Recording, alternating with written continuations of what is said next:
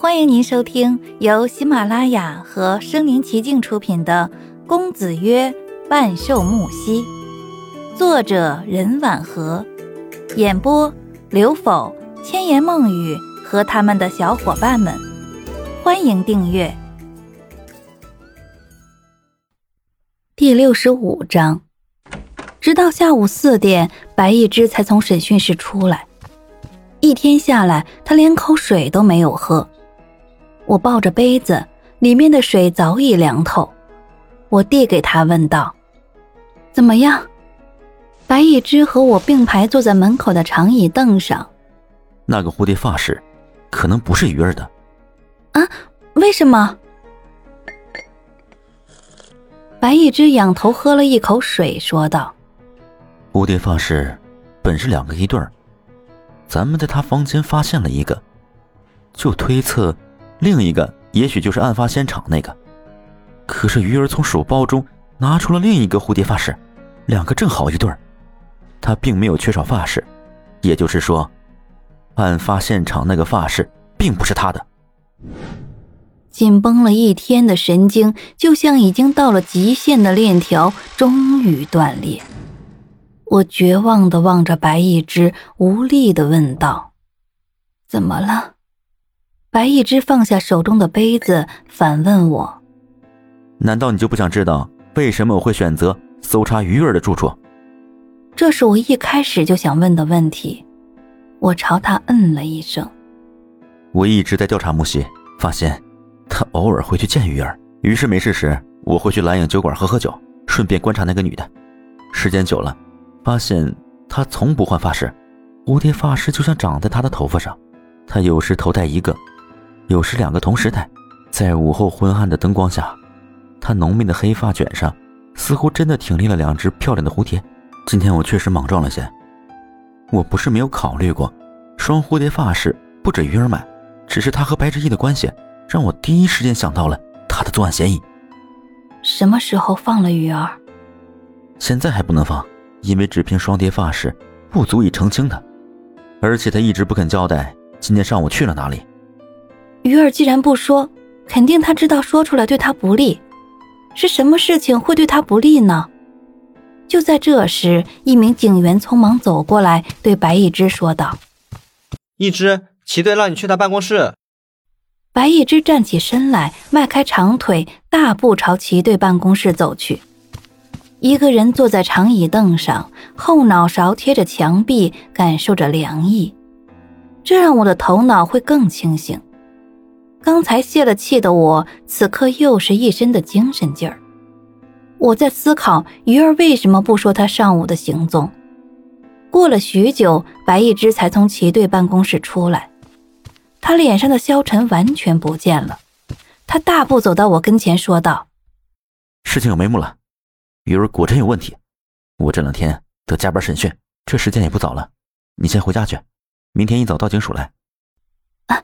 那乐天会那边不去可以吗？齐队那边你说好了。我真不放心你一个人去乐天会那种地方。关于安竹的案子，你和我不仅是警员，还都是关系人，按照流程是要协助调查的。所以你这两天留在警署工作，符合程序。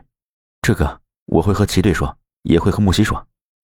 我如释重负的松了口气，对白一之乖乖的说道：“好。”第二天一早，走到警署对面时，我放缓了步子，因为我看到署长一行人从警署出来，上了车。齐队长和白一之目送署长的车子离开，他们面色憔悴，因为案子的事情，昨个儿他们一定熬夜到很晚。齐队长起先转身回去，白一之却看到了路对面的我，他站在那里等我。顺便从口袋中掏出烟盒，抽出一支烟，整个人瞬间变得轻松。瞟一眼天边的太阳，他微微眯起眼睛，点烟，惆怅地抽了起来。我来到白一之跟前，问他：“署长怎么来了？”白一之靠着墙壁，仰头望着天空，纸端的香烟冒着烟雾，被风轻轻吹散。他笑了一下，对我说：“知道鱼儿为什么不说昨天上午他的行踪吗？一听就知道白一只审出了眉目，我立马来了精神，说道：“快说，别卖关子。”因为个头比我高大半头，白一只转眼看着我，是半耷拉着眼皮。他说道：“前天晚上，鱼儿已经和署长在一起了。昨天上午，只是鱼儿还没来得及离开罢了。”我不由得瞪圆眼睛，左右看一下，周围没什么人。就小声问白一只：“啊，署长今儿个是专门为鱼儿的事情来的？”白一只点点头，就将烟头丢在地上，用脚碾灭，抬眼对我说道：“谁来也带不走鱼儿。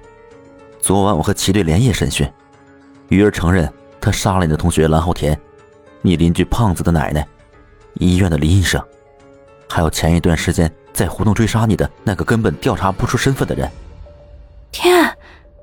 我不敢置信的望着白一只，问道：“为什么？”蓝浩天闯入叶兰庄园那一日，鱼儿正巧在木西家过夜。那日木西还没到家，他看到有人闯入，就悄悄隐蔽起来。本想把你们一个个杀掉，却发现杀掉蓝浩天之后，其他几个人已经离开了叶兰别墅。至于你家邻居胖子的奶奶，纯属是个意外事件。那天，那个精神不太正常的奶奶。拿拐杖敲打木西的车，被一只尾随的鱼儿看到。因为药物的作用，他克制不住内心的冲动，夜里潜入你邻居家，杀了胖子的奶奶。你说的药物是什么？昨天警察在鱼儿的手包中发现了黑色药丸，它与之前送给林医生化验的药物一样。